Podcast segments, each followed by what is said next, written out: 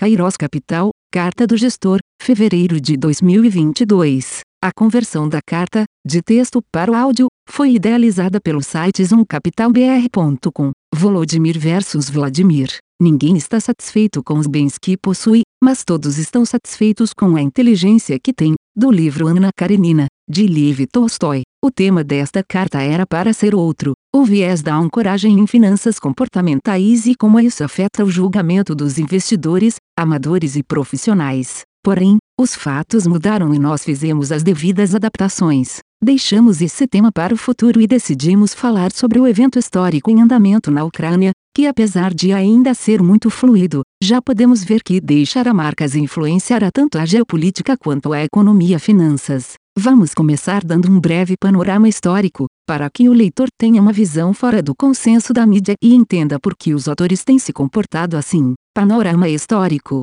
No caminho para o aeroporto de Seremetyevo, a cerca de 30 quilômetros de Moscou, temos o monumento EXI, foto, que representa armadilhas para tanques e marca o ponto mais perto da capital que os nazistas chegaram na Segunda Guerra Mundial. Tentando fazer um paralelo, é como se a Argentina tivesse invadido o Brasil e sido derrotada perto do aeroporto de Guarulhos. Nos últimos 800 anos a Rússia sofreu pelo menos seis grandes tentativas de invasão, pelos mongóis em 1223, os poloneses em 1605, seguidos pelos suecos em 1707, Napoleão em 1812 e os alemães duas vezes, em 1914 e 1939. A Rússia é o maior país do mundo em extensão territorial e essa vastidão somada a uma geografia relativamente plana e de fácil movimentação sempre foi uma vulnerabilidade militar. Aqui fica o primeiro insight: o povo russo, especialmente seus líderes com formação pós-Segunda Guerra, são absolutamente neuróticos com a sua segurança territorial. Isso é algo que, aparentemente, passou desapercebido das lideranças ocidentais. Desde 1952 a OTAN passou por oito rodadas de expansão, adicionando nada menos do que 18 países até março de 2020, última adição. No momento há três países na condição de aspirantes, Bósnia, Geórgia e Ucrânia, e existe em alguns países como Finlândia e Suécia, que atualmente são neutros, porém podem ser ponto futuro de estresse com a Rússia caso resolvam se filiar. Bem, essas adições foram basicamente em direção ao leste, fronteira com a Rússia. Não seria necessário muito esforço para inferir que a Rússia iria se sentir cada vez mais ameaçada e aquada. Algum conhecimento básico do reino animal nos diz como reage uma fera aquada. No caso, ela reagiu invadindo sua vizinha, a Ucrânia. Expansão da OTAN, cronologia 1952 a 2020. Essa introdução não tem objetivo de defender ou justificar os atos abomináveis da Rússia, afinal todo país é livre e independente para se associar em tratados de defesa ou comerciais com quem desejar. É um direito inalienável. Porém, o Ocidente nos pareceu surpreso e despreparado para o ocorrido. Os ucranianos, que conhecem bem os russos, não foram surpreendidos, tanto é que estão em um processo armamentista desde que a Crimeia foi anexada. Em 2014, os ucranianos talvez tenham sido um pouco ingênuos em confiar que teriam proteção militar do Ocidente. O tabuleiro do jogo. No momento em que esta carta está sendo escrita, a primeira rodada das negociações de paz falhou, os combates continuam ferozes e a situação no campo de batalha é muito fluida. O que mudou foi a disposição dos países ocidentais. Após um começo hesitante, com sanções que beiraram o ridículo, os governos europeus e dos Estados Unidos foram pressionados por inúmeros protestos físicos e manifestações em redes sociais. Com isso, endureceram bem o jogo neste último final de semana, com sanções muito fortes no campo econômico e maior presença no envio de equipamento militar aos ucranianos. Esta é talvez a mais relevante guerra transmitida ao vivo nas redes sociais, e isso influencia diretamente o público e a função de reação dos burocratas que nos governam. Mais adiante, analisaremos os impactos de curto e longo prazo das sanções econômicas. Vamos ficar por enquanto no tabuleiro estratégico. Putin, no último fim de semana, colocou suas forças nucleares em alerta máximo e fez ameaças à Suécia e à Finlândia, esta que, inclusive, já foi parte do Império Russo no passado. O Ocidente soltou uma verdadeira bomba atômica em termos de sanções econômicas, ambos os lados cruzaram uma linha que não deveria ser cruzada. E como bem disse a nossa ex-presidente Dilma Rousseff, Quando a pasta de dente sai do dentifrício, ela dificilmente volta para dentro. A situação estratégica de Putin nos parece complicada. Sua campanha militar não esperava a brava resistência do povo ucraniano e Volodymyr Zelensky transformado em herói global. Parece que teremos uma briga mais longa, ainda mais com o Ocidente enviando armas e aviões para a Ucrânia.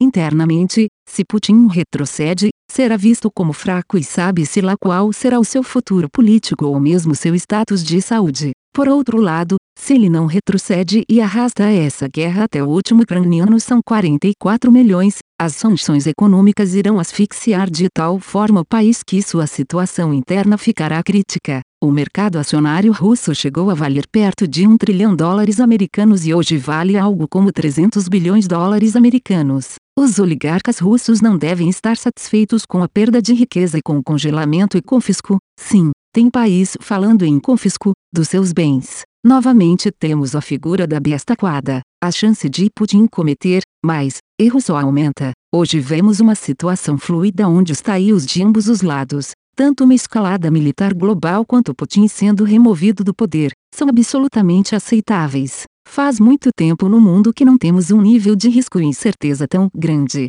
Sanções e implicações. Um outro Vladimir, o Lenin, disse que há décadas em que nada acontece e há semanas em que décadas acontecem. Essa frase não poderia ser mais exata para descrever o momento histórico que estamos passando. No campo geopolítico as coisas jamais serão como antes. Primeiramente, temos a China observando cada detalhe do que acontece, afinal o país tem pretensões de anexar Taiwan e o que acontecer com a Rússia certamente poderia se repetir, até porque há uma lei que diz que os EUA devem proteger militarmente Taiwan em caso de ataque chinês. De certo a China está analisando também as sanções econômicas e fazendo estudos e planos para se defender desse risco. Ainda na Europa, o resultado do conflito deve ser que qualquer país de bom senso correrá para entrar na OTAN. No fim, o que a Rússia terá conseguido é ter toda sua fronteira nas mãos da OTAN, com bases militares armadas até os dentes. O mundo já há algum tempo havia deixado de ser hegemônico, EUA, e se tornou multipolar, com EUA em um bloco de influência e RCH como bloco antagônico. Esse processo de divórcio militar, de tecnologia,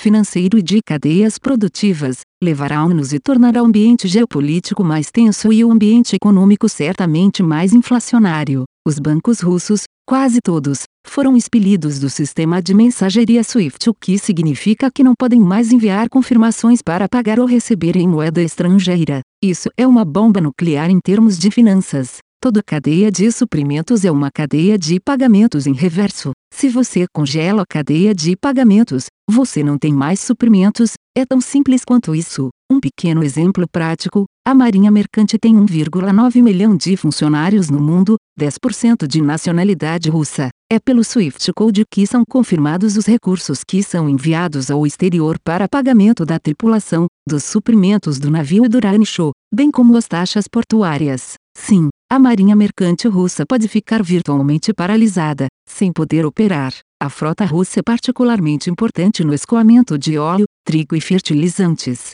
Isso significa mais confusão na cadeia de suprimento e mais inflação no mundo. Agora vamos dar uma palavrinha sobre a ESG. A transição energética sem planejamento adequado teve a sua dose de responsabilidade nessa confusão. A Alemanha vem desligando suas usinas nucleares nos últimos anos e, com isso, tem ficado mais e mais dependente do gás russo. Digamos que a Rússia se sentiu empoderada ao fazer o que fez, confiando na dependência europeia. Hoje, a Europa, com os mais variados graus de dependência, depende da Rússia para 40% do seu fornecimento. A conta chegou. Um outro aspecto nesse assunto é esse que as empresas irão se posicionar e deixar de comprar ou vender para a Rússia, o que já começou até com algumas empresas brasileiras. A pressão da sociedade por um ESG de verdade, e não apenas de marketing, irá contribuir para um maior isolamento da Rússia do mundo global, ampliando os problemas de suprimento para além das sanções oficiais. O sistema financeiro global foi transformado em uma arma militar.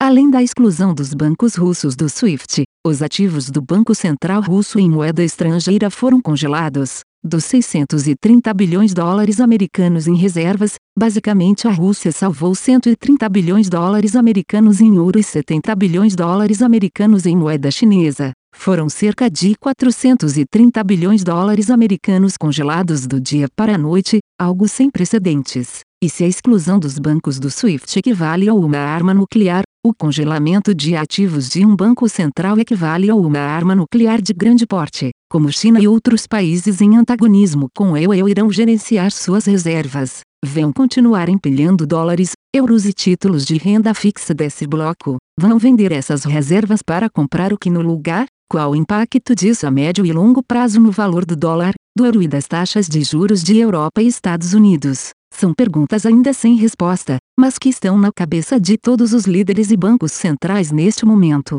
especialmente na China. Com isso tudo, os ativos digitais, as criptomoedas, têm tido valorização desde o começo da invasão russa. Mas, se por um lado esses ativos não podem ser confiscados por um governo inimigo ao seu, por outro lado, é necessário ter acesso à internet para operá-los, algo que os ucranianos perderam com suas facilities sendo destruídas. Alguns estudos de especialistas defendendo o corte total da Rússia à internet têm circulado, algo que não é muito complicado de fazer. Essa seria uma resposta aos ataques cibernéticos. Bem, se o charme do blockchain é ter um banco de dados unificado em tempo real para todos os participantes, se um número de participantes é cortado, o sistema fica sem nodes de validação certificação. O bloco remanescente continua funcionando, porém sem a mesma eficiência, e o bloco cortado fica sem acesso aos seus ativos, na prática um congelamento, a menos que haja um link de internet via satélite. Um outro ponto a se pensar é que com a moeda digital até se evita o confisco, mas não é possível comprar comida e gasolina em uma guerra. Nessa hora, Cash is King, Indigold is the King of the Kings. Estamos caminhando a passos largos para um ambiente de desconfiança acerca de moedas como reserva de valor e de escassez maior em ativos reais como commodities e real estate de boa qualidade. São duas classes de ativos que normalmente têm participação baixa nas carteiras dos investidores, mas que devem aumentar a sua participação nessa nova ordem mundial. Também como uma tendência dessa nova ordem, enxergamos a Europa, diante de uma ameaça externa, se unificando cada vez mais, deixando de lado as diferenças históricas e aumentando seus gastos militares. A Alemanha, inclusive, anunciou esta semana um aumento imediato nos gastos militares. É uma boa notícia para a indústria bélica, o problema vai ser achar as matérias-primas para tanta encomenda. Esta carta não tem a pretensão de esgotar o tema, muito pelo contrário, a situação é fluida tanto no fronte quanto na economia e temos, no momento, bem mais perguntas do que respostas. Estamos, portanto, nos perguntando e tentando imaginar como fica a economia nesta nova ordem. É um cenário em que os ambos os taíos são plausíveis, tanto na visão pessimista, com a Ucrânia sendo dominada pela Rússia e as sanções e Guerra Fria perdurando por muito tempo, com consequências péssimas para cadeias de fornecimento e inflação, quanto na visão otimista, com a elite russa depondo Putin. Afinal, ele está quebrando muita gente e instalando um governo mais alinhado com a paz e com cooperação econômica com o Ocidente. Não nos atrevemos a calcular o percentual de chance desses cenários extremos neste momento, porém sabemos que ambos existem e não são desprezíveis. Fim. A conversão da carta, de texto para o áudio, foi idealizada pelo site zoomcapitalbr.com. Aviso legal. É recomendada a leitura cuidadosa do regulamento dos fundos pelo investidor antes de tomar a decisão de aplicar seus recursos. A rentabilidade passada não representa a garantia de rentabilidade futura. A rentabilidade, quando divulgada, não é líquido de impostos. Fundos de investimento não contam com garantia do administrador, do gestor, de qualquer mecanismo de seguro ou fundo garantidor de crédito, FGC. Para avaliação da performance de um fundo de investimento, é recomendável a análise de, no mínimo, 12 meses. A gestora não se responsabiliza por quaisquer decisões tomadas tendo como base os dados deste documento. As informações aqui contidas têm caráter meramente informativo e não constituem qualquer tipo de aconselhamento de investimentos ou oferta para aquisição de valores mobiliários. Os investimentos em fundos de investimento e demais valores mobiliários apresentam riscos para o investidor. Os fundos de ações com renda variável podem estar expostos a significativa concentração em ativos de poucos emissores, com os riscos daí decorrentes.